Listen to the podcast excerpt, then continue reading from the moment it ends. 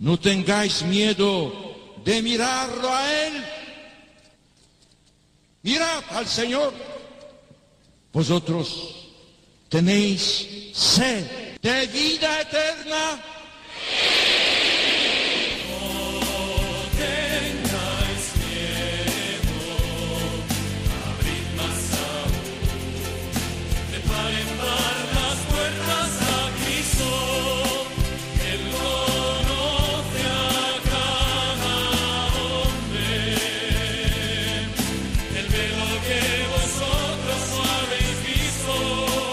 Comienza No tengáis miedo con el padre Juan Francisco Pacheco.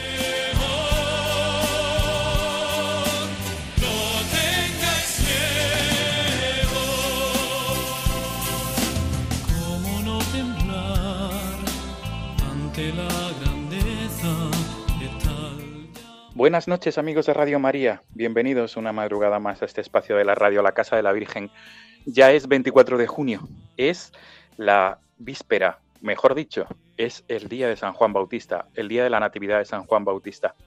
Estamos celebrando ya la fiesta del precursor, del punto de inflexión entre el Antiguo y el Nuevo Testamento. Y amigos, y como siempre, nuestro programa es eh, un programa que trae testimonios de personas que nos ayudan a vivir la esperanza, también la fe y la caridad. Siempre solemos traer dos entrevistas a este programa de madrugada, a este programa nocturno, a este programa No tengáis miedo. En esta ocasión, amigos, van a ser dos sacerdotes los cuales van a hablarnos de dos realidades pastorales. En primer lugar, vamos a trasladarnos hasta la ciudad de Talavera de la Reina, porque allí se encuentra el sacerdote don Miguel Garrigós, uno de los sacerdotes que colaboran en la Basílica de Nuestra Señora del Prado de la ciudad de Talavera de la Reina, en la provincia de Toledo, y además es el delegado de Familia y Vida.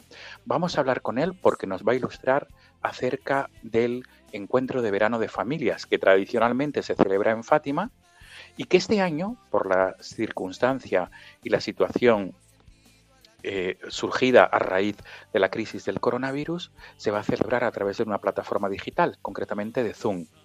Él nos va a ilustrar sobre este encuentro de familias de verano. Y en segundo lugar, nos trasladamos hasta la ciudad de Toledo para hablar con un párroco, con el sacerdote don Ángel Tello. Él es el párroco de la iglesia de San Juan de la Cruz.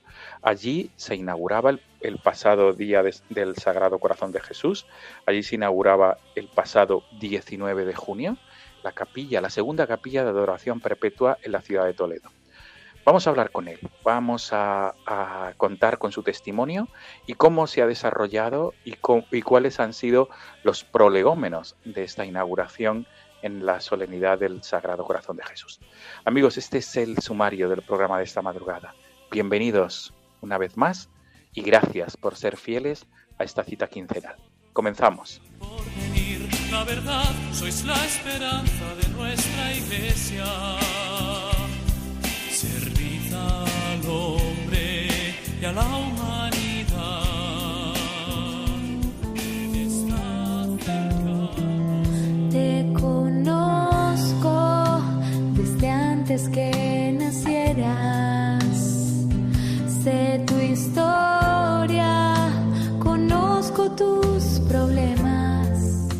Amigos, estamos en la primera parte del programa de esta madrugada, de este 24 de junio. Y como hemos dicho en el sumario, tenemos a nuestro primer entrevistado. Él es sacerdote, él es uno de los colaboradores de la Basílica de Nuestra Señora del Prado, en la ciudad de Talavera de la Reina, y además es el delegado de Familia y Vida de la Archidiócesis de Toledo. El motivo por el cual está con nosotros a través del hilo telefónico es porque cada año esta delegación diocesana de la Archidiócesis de Toledo organiza el encuentro de veranos de familia en el santuario de Fátima, en Portugal. Y, este, y debido a las circunstancias actuales sociosanitarias, el encuentro va a tener otra característica, va a ser a través de una plataforma digital.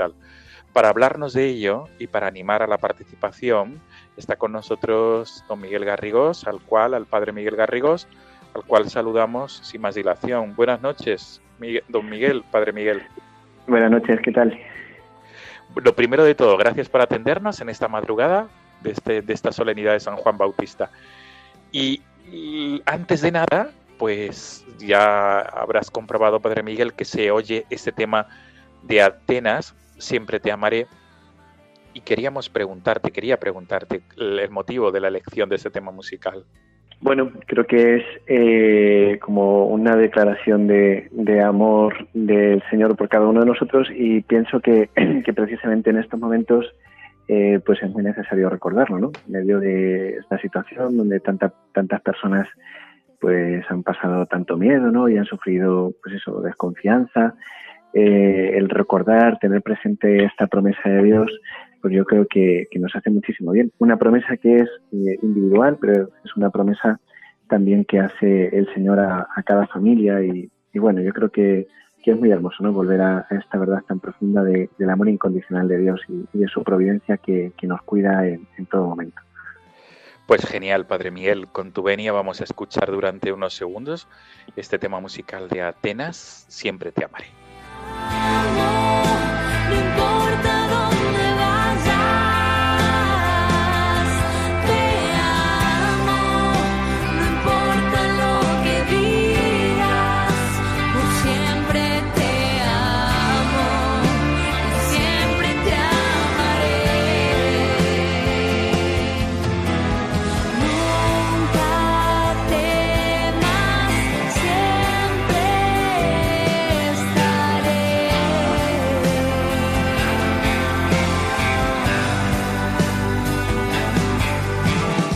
Efectivamente, un tema musical, Padre Miguel, que es eh, una declaración de amor por parte del Señor hacia nosotros. Vamos a hablar precisamente de amor, pero en este caso de amor conyugal, porque el, motivo de, invitarte en nuestro programa de esta madrugada es para hablar del encuentro de, verano de familias. La Archidiócesis de Toledo, a través de la Delegación de Familia y Vida, que, que tú diriges, eh, organiza, lleva organizando un encuentro de familias de verano. Y, este, y, en esta ocasión eh, va a ser algo, va a ser distinto. Pero antes de entrar en detalles, me gustaría que presentaras a los oyentes de Radio María cómo surge este encuentro de, familias de verano en el santuario portugués de Fátima. Poco irnos al, digamos, a los orígenes y, y, cómo se ha ido desarrollando durante estos últimos años. Por favor.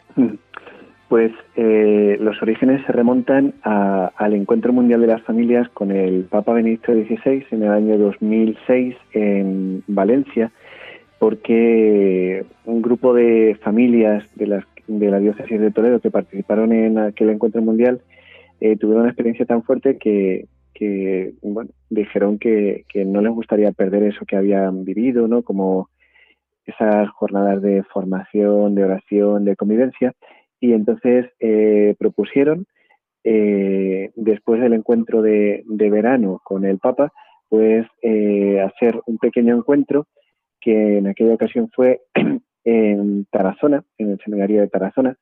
Estaba allí entonces de, obispo don Demetrio Fernández y acudieron allí y tuvieron un, grupo de familias, pues unas jornadas donde había mucha formación, mucha oración, convivencia, eh, juegos con los hijos, y ahí es donde, donde cuaja todo. ¿no? Unos años el encuentro fue en Tarazona, después se trasladó a Torrent, en Valencia, y desde el año 2012 llevamos haciendo este encuentro en el Santuario de Nuestra Señora de Fátima en, Portugal. Es cierto que el número de familias ha ido creciendo, ¿no? la cifra de familias, y bueno, pues hemos llegado a ser eh, pues más de 700 personas ¿no? en, algunos de estos encuentros. Así que ahí es, donde está un poco el germen en, ese encuentro mundial de las familias de, en Valencia con el Papa Benedicto XVI. Estás eh, refiriéndote a Tarazona en la provincia de Zaragoza, a la diócesis de Tarazona. Hay que subrayar esto, que en aquel entonces su obispo era Monseñor Demetrio Fernández, en la actualidad obispo de la diócesis de Córdoba. Allí comenzó todo, ¿verdad, Padre Miguel? Y, digamos, el, lo que tú percibes como delegado de familia y vida, eh, ¿qué es cuando te encuentras? Porque ¿en qué año comienzas a coordinar la delegación de familia y vida? ¿Y cuál es la, la sensación que tienes de este encuentro estival de las familias que organiza la Archidiócesis de Toledo?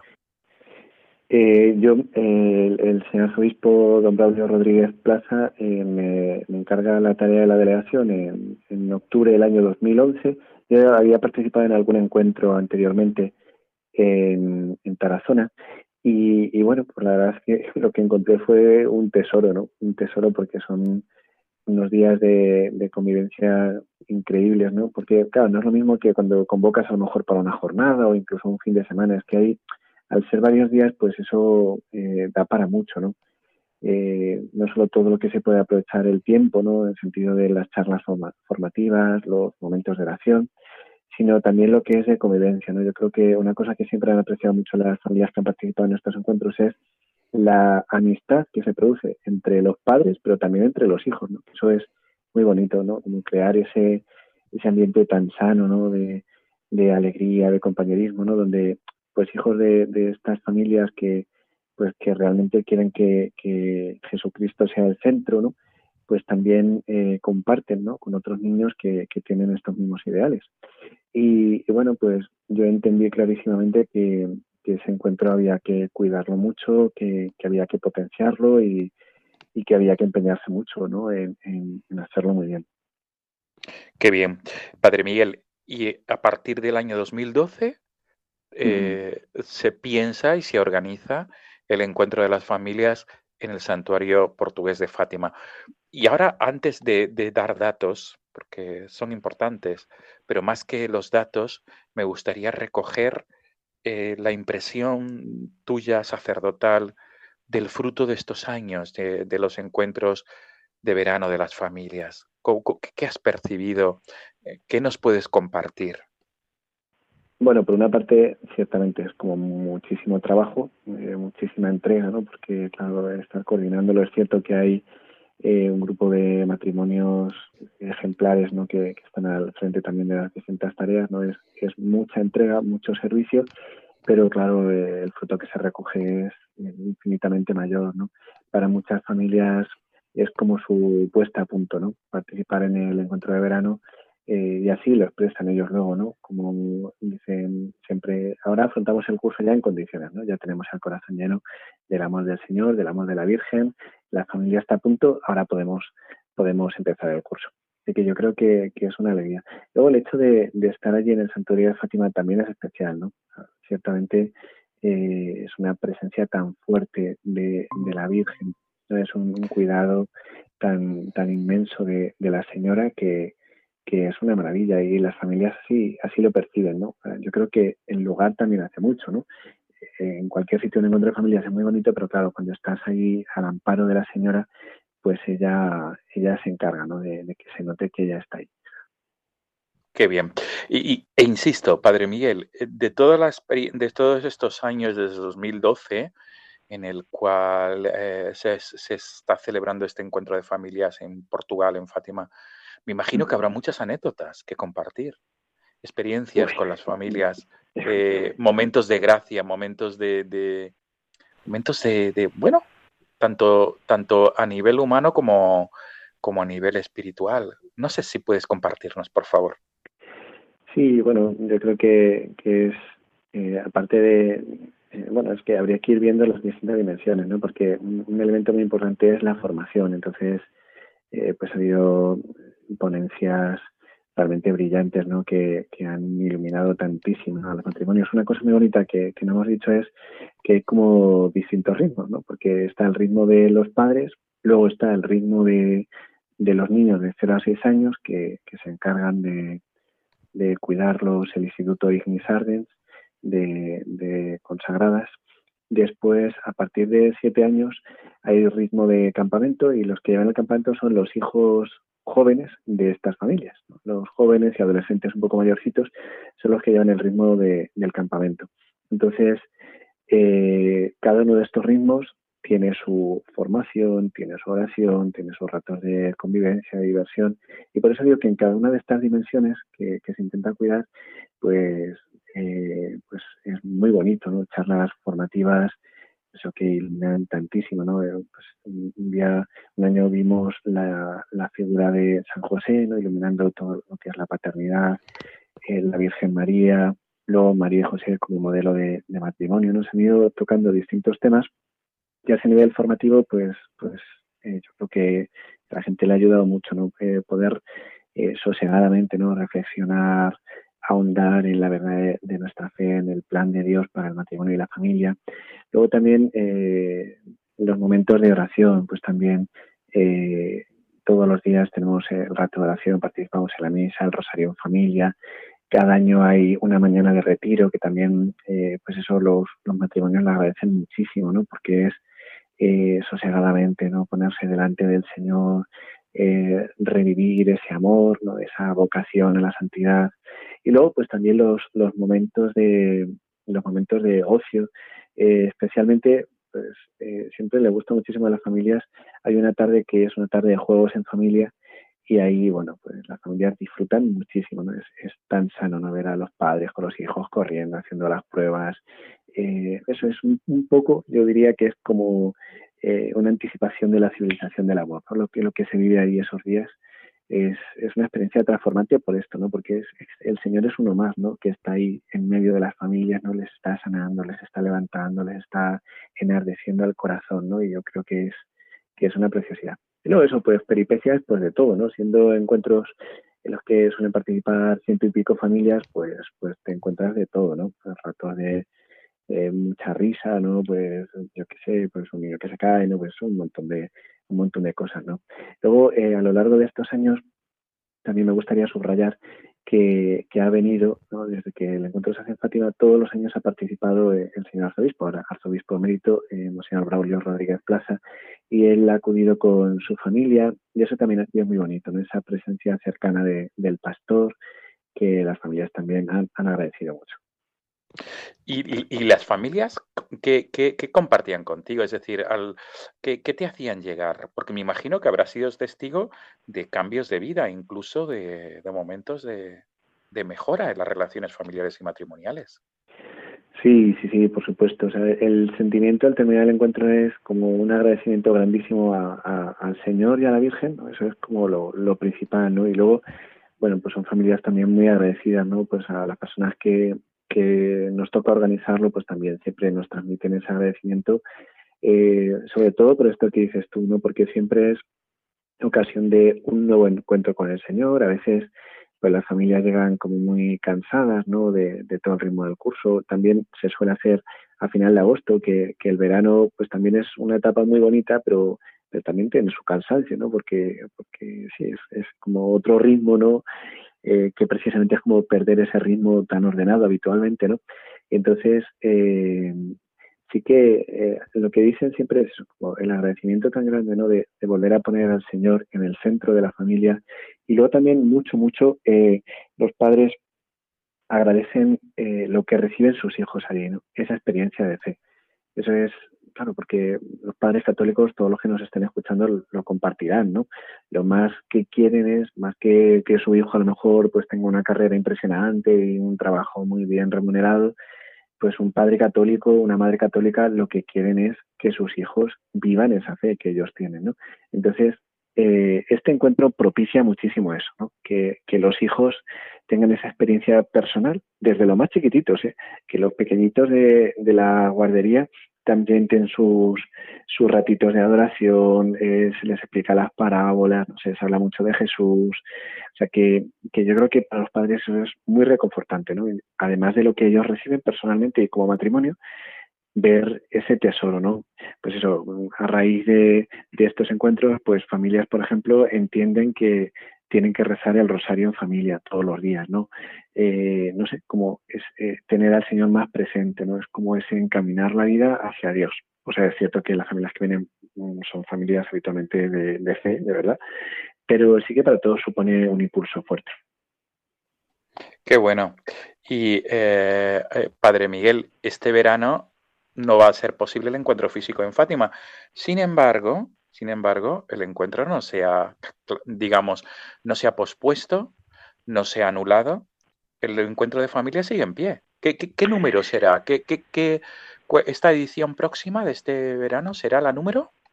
Eh, 15, decimos quinto encuentro de familias, sí, sí, sí. ¿Y, cómo, se va a desarrollar? Porque precisamente esto va a ser novedoso en, los, en la historia de los encuentros de familias del Archidiócesis de Toledo.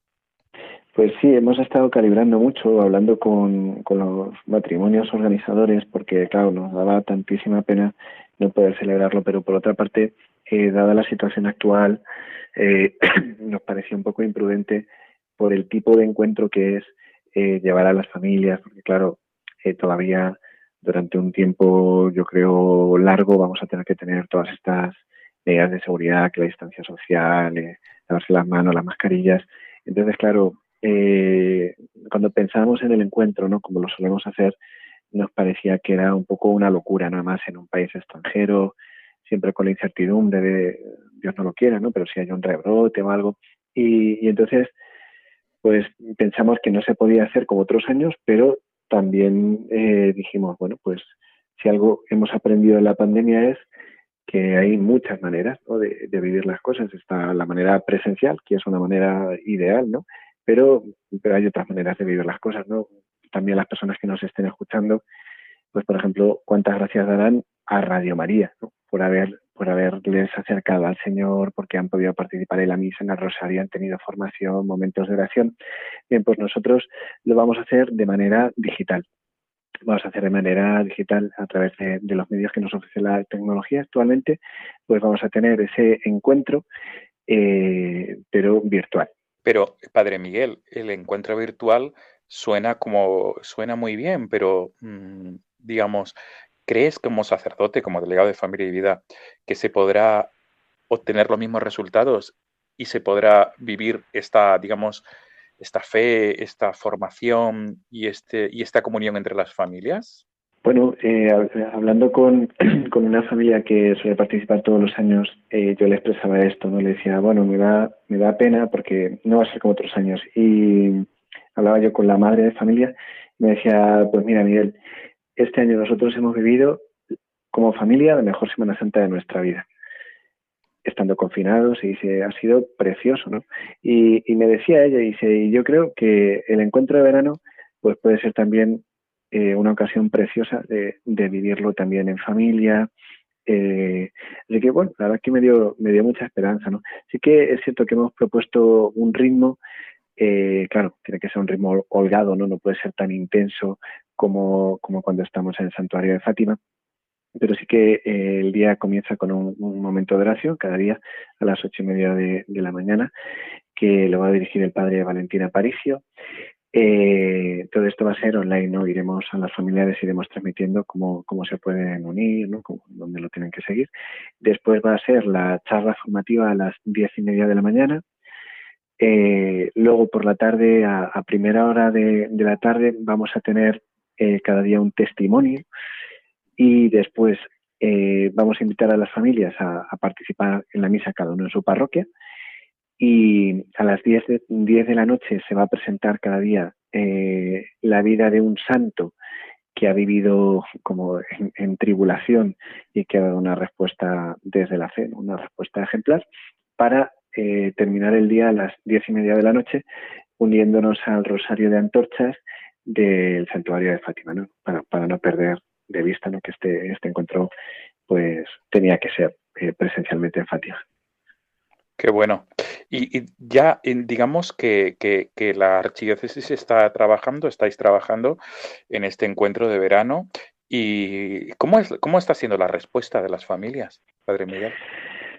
Bueno, pues eh, realmente lo que nos, nos va llegando es mucho, mucho agradecimiento, ¿no? de que el encuentro no se haya suspendido, ¿no? que lo hayamos transformado así, eh, porque es verdad que, que, bueno, aunque las condiciones van a ser distintas, pero sí que pues, la gente está muy contenta, ¿no? Como, bueno, pues se van apuntando las familias y, y, bien, sí, lo que, lo que nos transmiten es eso, pues, pues alegría, que lo quieren vivir en sus casas. Es posible, luego, claro, esto da como muchísimas opciones, porque como gracias a Dios eh, se va levantando, ¿no? Pues todo este estado, ¿no? Que hemos tenido, ¿no? De estar tan confinados, pues esto permite a lo mejor pues que un grupito de familias se reúnan en una parroquia, a lo mejor para ver las charlas o, para rezar juntos el rosario, participar en la misa, que eso ya eh, yo creo que las familias que, que son muy, muy, muy creativas se van a organizar. También se me olvida decir que estamos preparando materiales también para, para los niños de todas las edades, ¿no? Para que, igual que cuando vamos a Fátima, mientras los padres tienen sus actividades, los hijos también tengan las suyas, ¿no? Que eso yo creo que es muy importante. No es un encuentro de familias, no es, no es un encuentro de solo de matrimonios, sino de las familias enteras. Qué bueno. ¿Cómo hay que hacer? Porque quizá alguna familia que nos esté escuchando está interesada en, en participar de esta manera virtual. Tú lo has dicho, será a través de la plataforma Zoom, si no me equivoco, ¿verdad? Sí, vamos a hacer eh, desde varias plataformas. Eh, Zoom sí serán principalmente las, las, charlas, pero luego también algunos, algunas de las charlas van a estar subidas a, a, YouTube, o sea que iremos indicando a las familias cómo se tienen que unir. Ciertamente esto que dices también lo hemos visto muy ventajoso porque al final, por logística, claro, solo podemos ir un número de familias que nosotros siempre intentamos que sea eh, el máximo de familias, o sea, todas las familias que lo solicitan eh, siempre, siempre tienen plaza para venir. Pero claro, esto ofrece la posibilidad de que otras muchas familias de otras muchas partes puedan participar. De hecho, eh, nos han llegado solicitudes ya de México, ¿no? familias de México que quieren unirse a, este encuentro. O sea que también cualquier persona que nos esté escuchando, ¿no? que, que quieran participar igual, familias, otros años siempre limitamos mucho, claro, pues un encuentro de familias, pero está escuchando un sacerdote, una persona consagrada, incluso una persona soltera o viuda, eh, también se puede unir, ¿no? Puede, puede participar porque yo creo que, va a ser muy interesante. Hemos habilitado una, una cuenta de correo electrónico que es a través de la cual vamos a gestionar la información, que es encuentro verano, todo en minúsculas y junto, encuentro verano arroba architoledo.org y, las personas que quieran más información eh, escriben a, esta dirección y les, les enviamos todo, ¿no? Más adelante, eh, como decía antes, no iremos concretando, ¿no? Pues ya el horario, esto que comentamos, ¿no? De, desde qué plataforma lo vamos a hacer y daremos ya como más los detalles, pero ahora sí, quien quiera la, información, escribe a este correo electrónico y les respondemos. Pues vamos a repetir con tu permiso eh, encuentro verano architoledo.org. Encuentro verano architoledo. Encuentro verano arroba architoledo.org. Encuentro verano arroba architoledo.org. Pues nos despedimos, Padre Miguel, y está sonando este tema de, de Atenas que tú has elegido, este tema que es, como tú bien decías, una declaración de amor hacia el Señor y del Señor hacia nosotros, siempre te amaré y todo lo mejor para el encuentro de verano próximo, si Dios quiere, la edición decimoquinta, que aunque virtualmente esperamos y esperáis que sea tan fructuosa como la que se ha, ido se ha venido desarrollando durante los últimos años en el Santuario Portugués de Fátima. Exacto. Muchísimas gracias. Muchísimas gracias por, por darnos acogida en, en el programa y, y pedir a todos todos los oyentes que, que si pueden participar, participen y, y, si no, pues que encomienden los frutos espirituales de este encuentro. Genial, Padre Miguel, nos quedamos con esto, sobre todo con la comunión de los santos, con encomendarnos mutuamente por los frutos de este encuentro de veranos de familia y para pedir por todas las familias, todas las familias del mundo entero y especialmente las familias cristianas. Nada más, Padre Miguel. Eh, Muchas gracias. Todo lo mejor, un abrazo y buenas noches. Un abrazo, buenas noches, Juan Francisco.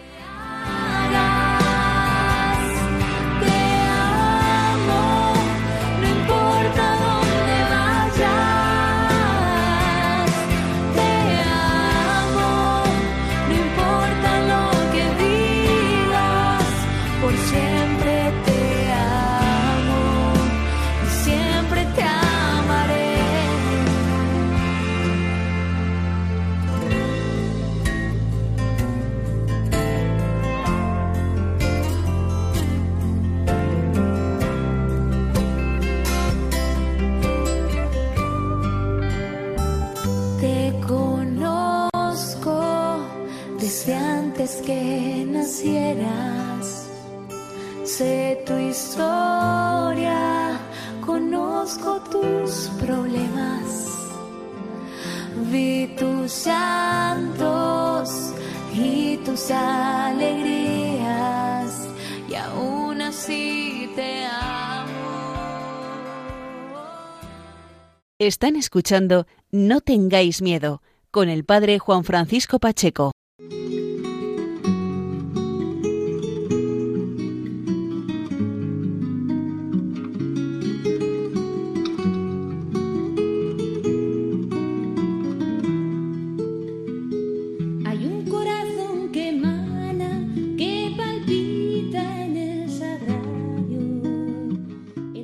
Amigos, estamos en la segunda parte del programa de esta madrugada, de esta fiesta de San Juan, en esta fiesta de San Juan Bautista. Como hemos dicho en el sumario, nos trasladamos hasta la ciudad de Toledo. Allí se encuentra el padre Ángel Tello, Ángel Justino Tello. Él es párroco en San Juan de la Cruz y es el, uno de los, de los sacerdotes que ha visto claro ha visto de una manera clara, mejor dicho, eh, el poder instaurar en su parroquia la segunda capilla de la adoración eucarística perpetua en la ciudad de Toledo. Para hablarnos de este tema está con nosotros, a través del hilo telefónico, el Padre Ángel. Buenas noches, Padre Ángel. Buenas noches, Juan Francisco. Buenas noches. Encantado de estar con vosotros. El motivo es porque de, invitarte es porque la pasada fiesta del Sagrado Corazón de Jesús la parroquia de San Juan de la Cruz de Toledo tuvo una celebración muy especial, un evento que quedará marcado en los anales de la historia de la parroquia y es la inauguración de la capilla de la adoración eucarística perpetua. Y hablaremos de ello, Padre Ángel. Eh, vosotros, o mejor dicho, el equipo de la parroquia, junto con, con el arzobispo Monseñor Francisco Cerro, escogisteis la solemnidad del Sagrado Corazón de Jesús. Y supongo que ese será el motivo por el cual estamos escuchando ya este tema musical y un corazón que emana. ¿Por qué has elegido este tema musical para la entrevista, Padre Ángel? ¿Cuál es la motivación? Bueno, puede resultar un poco evidente, mm, porque realmente el corazón de Jesús no es algo estático o un mero símbolo que vemos reflejado en las imágenes, en las esculturas o, en las pinturas sino que el corazón de Cristo está vivo hoy.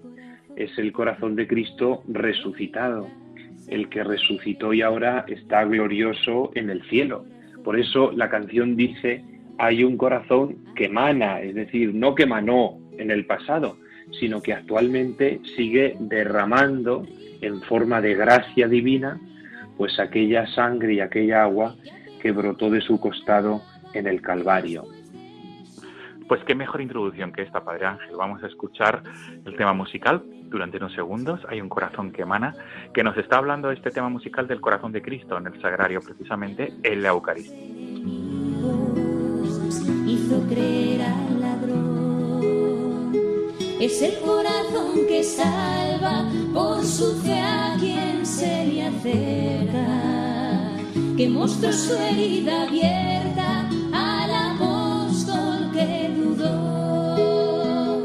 Decirle a todos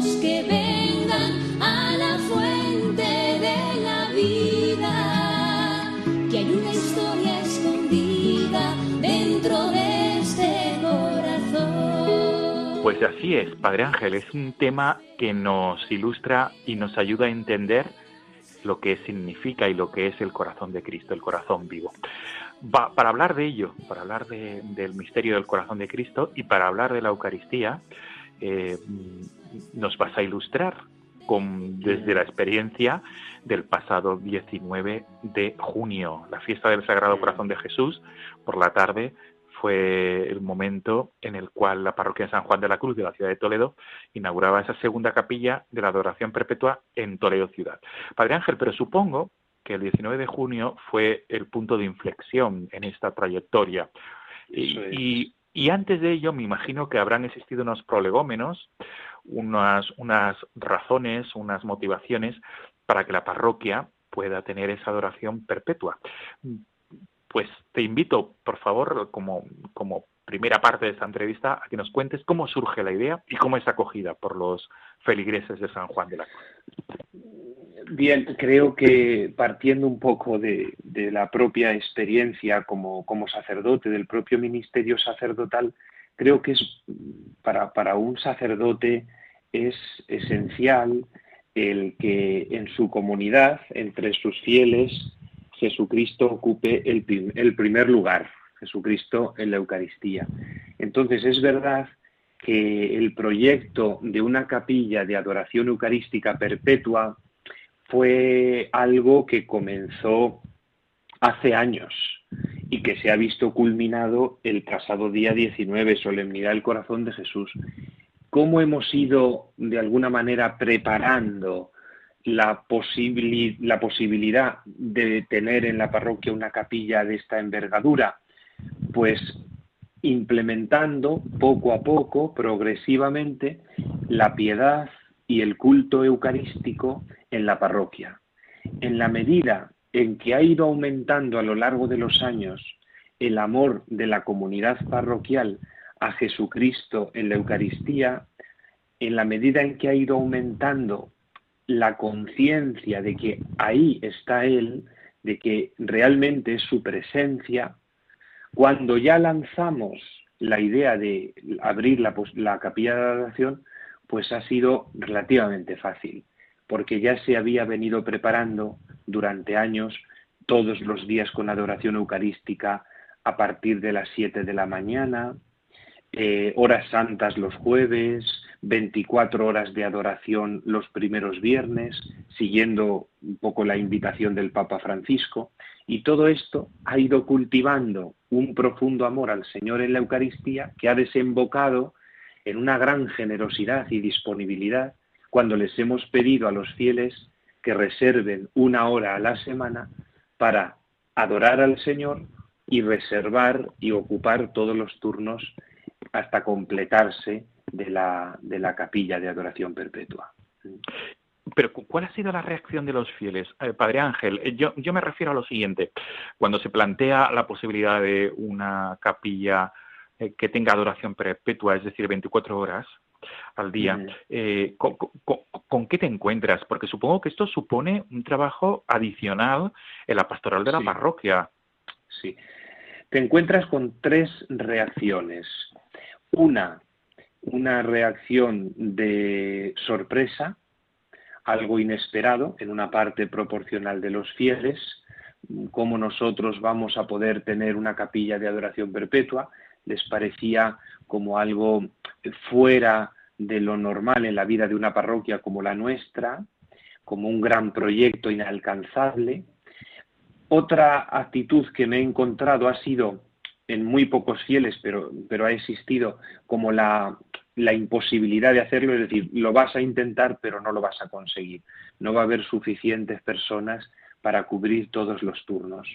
Y luego ha habido otra reacción que ha sido el deseo y el tirar para adelante y decir, vamos a por ello, que el Señor lo quiere y, nosotros también, que ha sido la actitud mayoritaria.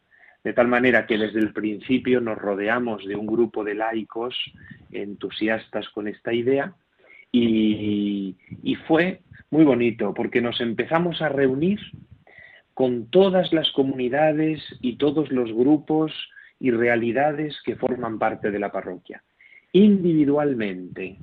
Y a todos les fuimos invitando a cubrir el, cuadrante de, de, las horas para conseguir la adoración perpetua. Y ha habido una reacción, pues yo diría, muy sorprendente. Recuerdo que la primera reunión la tuve con el grupo de vida ascendente, que es un grupo de personas mayores, ya jubiladas, y lo forman unas eh, entre 15 y 20 personas. Absolutamente todos reservaron una hora, todos. Pero es que pasó lo mismo con los grupos de jóvenes, con los grupos de adultos, de matrimonios, eh, los grupos de evangelización, etcétera, etcétera, ¿no?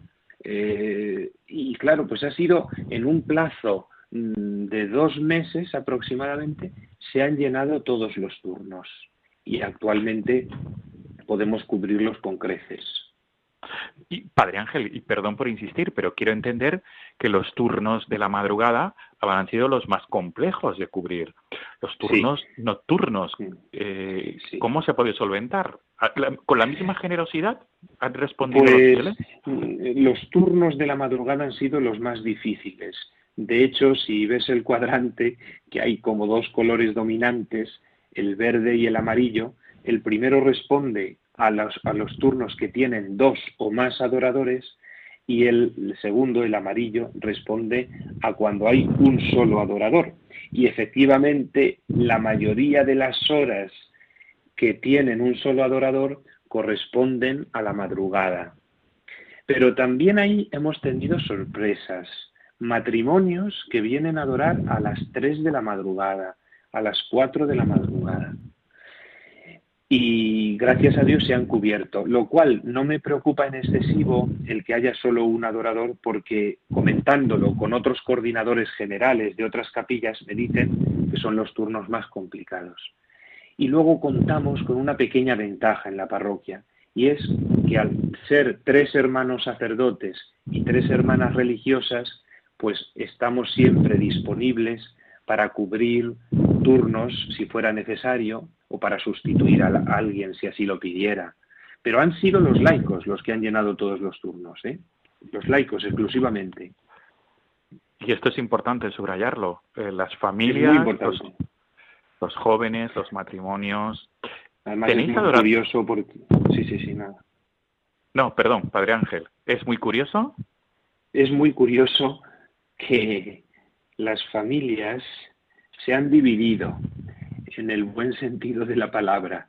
Viene a adorar una hora la madre con uno de los hijos, viene a adorar otra hora el padre con uno de los hijos.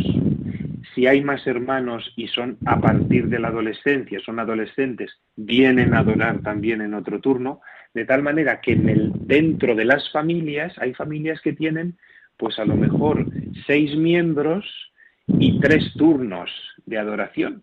Y yo le doy infinitas gracias al Señor porque se han podido dividir para cubrir también los turnos.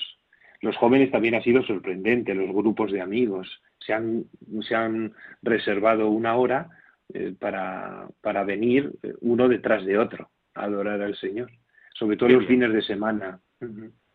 Qué bien. Padre Ángel, la pregunta que, que, que tenía preparada es, ¿y los niños? ¿Hay adoradores niños? Hay adoradores niños que vienen con sus padres.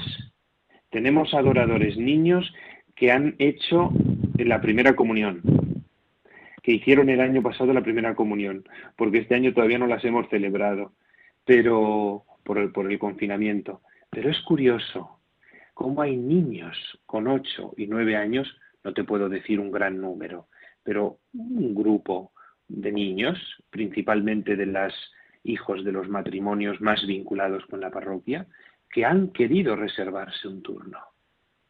Y es, precioso, porque si el Señor eh, engancha el corazón de estos niños ya desde su más tierna edad, pues nunca se separarán del Señor, nunca. Sin duda, sin duda, Padre Ángel. Ahora me gustaría eh, que, pudieras compartir con todos los entes de Radio María experiencias, no tanto información, sino experiencias a raíz de esta de esta inauguración de la capilla de la adoración perpetua. Sobre todo, eh, ¿con, qué te, ¿con qué te has encontrado en estas últimas semanas por parte de las personas, de los adoradores? ¿Qué frutos crees tú que bueno, no crees, sino qué frutos percibes por el momento en tu parroquia como, como párroco, como pastor, y con qué, con, qué, estás percibiendo por parte de las familias, de las personas que están acudiendo a la adoración. Bien, os contaría con mucho gusto varias experiencias.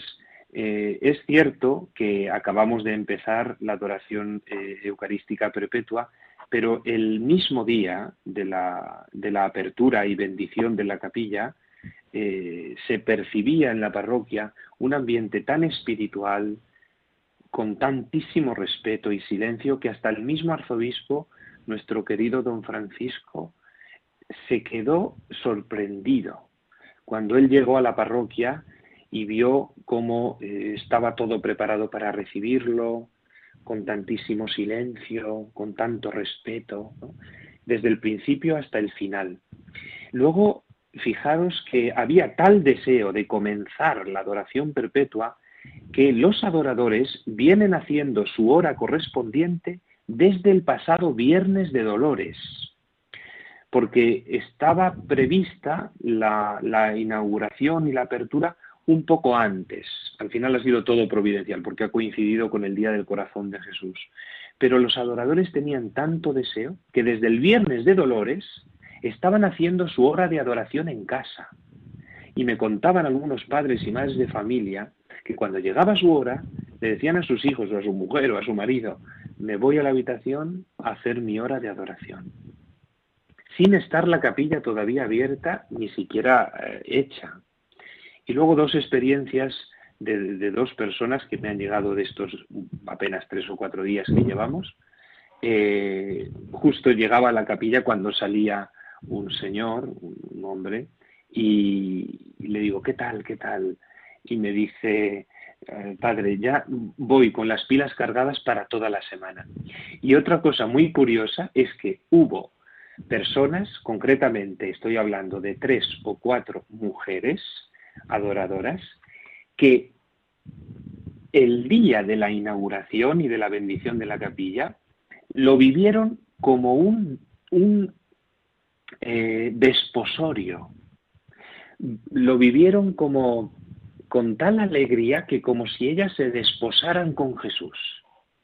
Y a mí me sorprendió porque no son personas consagradas, son laicos normales de la parroquia, pero mostraban tal entusiasmo que dijeron para que a mí me dijeron personalmente, mañana para mí será como el día de mi boda, de mis desposorios con Cristo, porque Él es como mi amado, con quien deseo estar tantas horas a lo largo de la semana, porque estas personas en concreto están teniendo un proceso de conversión y de acercamiento al Señor muy fuerte. ¿eh? Y tengo el privilegio de acompañarlas. Y lo manifestaban así. Qué bueno. Padre Ángel, ¿cuál crees que va a ser uno de los frutos inminentes? Estoy hablando de, tu opinión, no tanto de, datos fehacientes. ¿Cuál crees tú desde esa confianza en el Señor, desde esta experiencia sacerdotal, que va a ser el fruto o, cómo se va a desarrollar, esta adoración y qué, y qué beneficios va a traer a la parroquia? Bueno, principalmente eh, creo mm, que se elevará mucho el tono espiritual de la parroquia.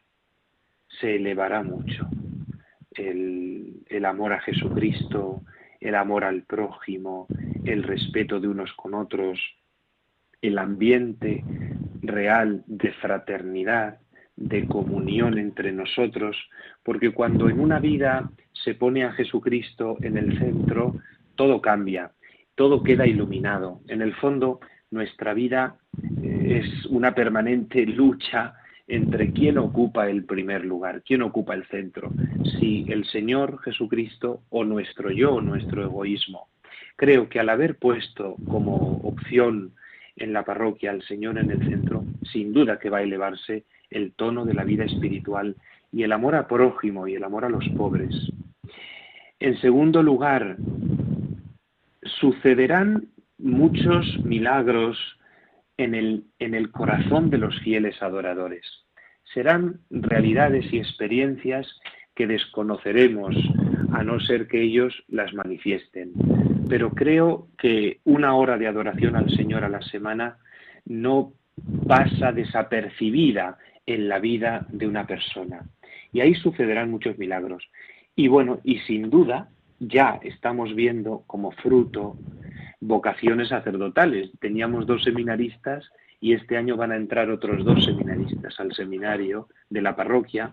Tenemos también una chica que se acaba, no se ha consagrado todavía, pero ha entrado a formar parte del orden de las vírgenes consagradas, una chica con 25 años de la parroquia, y sin duda el Señor nos enviará mm, más vocaciones sacerdotales, religiosas, de santidad en el matrimonio.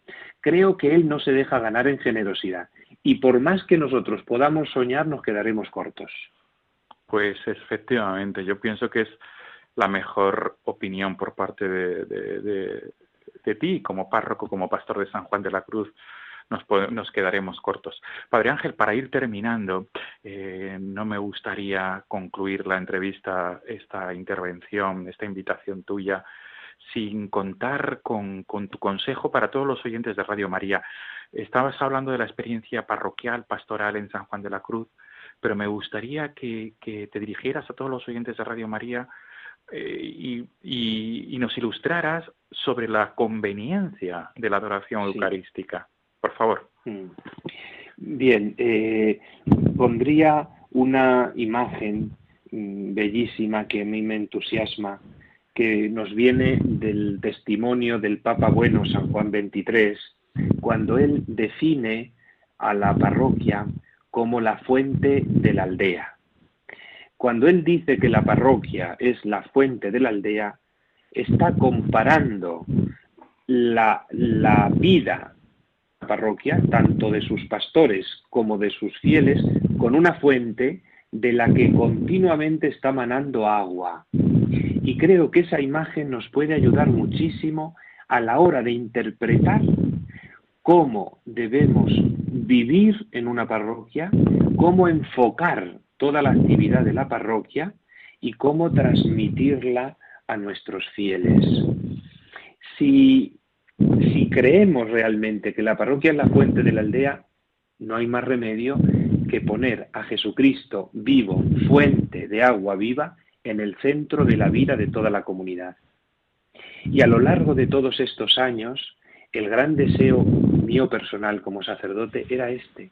Por eso, en este momento mi corazón está lleno de gozo, sabiendo que el Señor ya está ocupando el lugar que le corresponde. Y, y, como, como párroco, como que me pongo a sus pies. De hecho, te hago una confidencia, Juan Fran, y contigo a todos los oyentes. Cuando tomé posesión como párroco, le dije a Jesús días antes, le decía, ocupa tú el lugar del párroco, la sede donde nos sentamos para celebrar la Eucaristía. Le decía a Jesús, Jesús, tú ocupa ese lugar, que para que seas tú el párroco, que yo me pondré a tus pies y ya me irás diciendo lo que tengo que hacer. Y eso a mí me dio mucha paz ante una responsabilidad pues tan grande y para la que me siento tan pobre. Me dio mucha paz. Señor, tú el párroco, tú en el centro. De tal manera que los fieles que me estéis escuchando, que veáis posibilidades de que en vuestras parroquias puede haber una capilla de adoración perpetua, Hablad con vuestros párrocos, con vuestros sacerdotes, cultivad la piedad eucarística y el Señor probablemente os regale este don, este regalo tan grande. Así que adelante, adelante. La parroquia hay que plantearla de esta manera. Todas las actividades parroquiales no tendrían ningún sentido si no parten de Jesús y no llegan a Jesús. Pues qué bien, Padre Ángel, nos quedamos con esto. Si no parten de Jesús y no van hacia Jesús las actividades de la parroquia, pues serán actividades eh, que estarán huecas de lo más importante que es Jesús. Nos quedamos, Padre Ángel, con este tema musical que ya está sonando de fondo, hay un corazón que emana, que es el tema que nos habla del corazón de Cristo en la Eucaristía, en el Sagrario. Mil gracias por atendernos en esta madrugada. Gracias a ti, Juan de 24 de junio de San Juan Bautista y todo lo mejor para, el, para la parroquia de San Juan de la Cruz de Toledo con esta nueva capilla de adoración perpetua que se inauguraba el pasado 19 de junio, la fiesta del Sagrado Corazón. Padre Ángel Tello, párroco en San Juan de la Cruz de la, de la ciudad de Toledo, gracias y buenas noches. Bendiciones y gloria a Dios. Un abrazo para todos. Adiós, Padre Ángel. Adiós, adiós. Es el corazón que llora en la casa de Betania, el corazón que acompaña a los dos de Maús. Es el corazón que al joven rico amó con la mirada, el que a Pedro perdonaba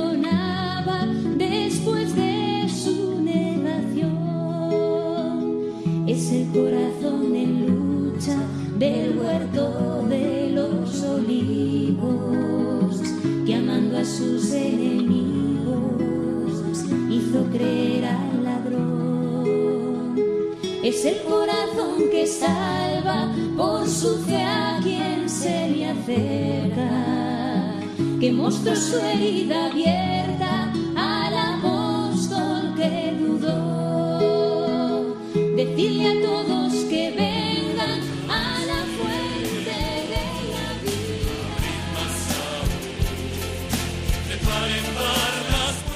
Amigos de Radio María, despedimos el programa de esta madrugada y nos volvemos a encontrar en 15 días, si Dios quiere.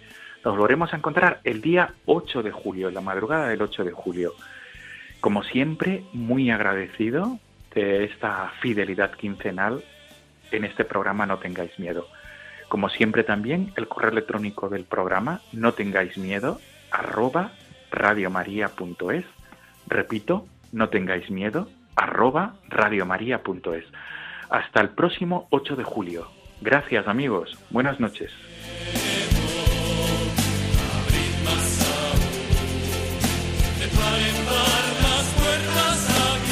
Y así finaliza en Radio María No tengáis miedo, un programa dirigido por el padre Juan Francisco Pacheco.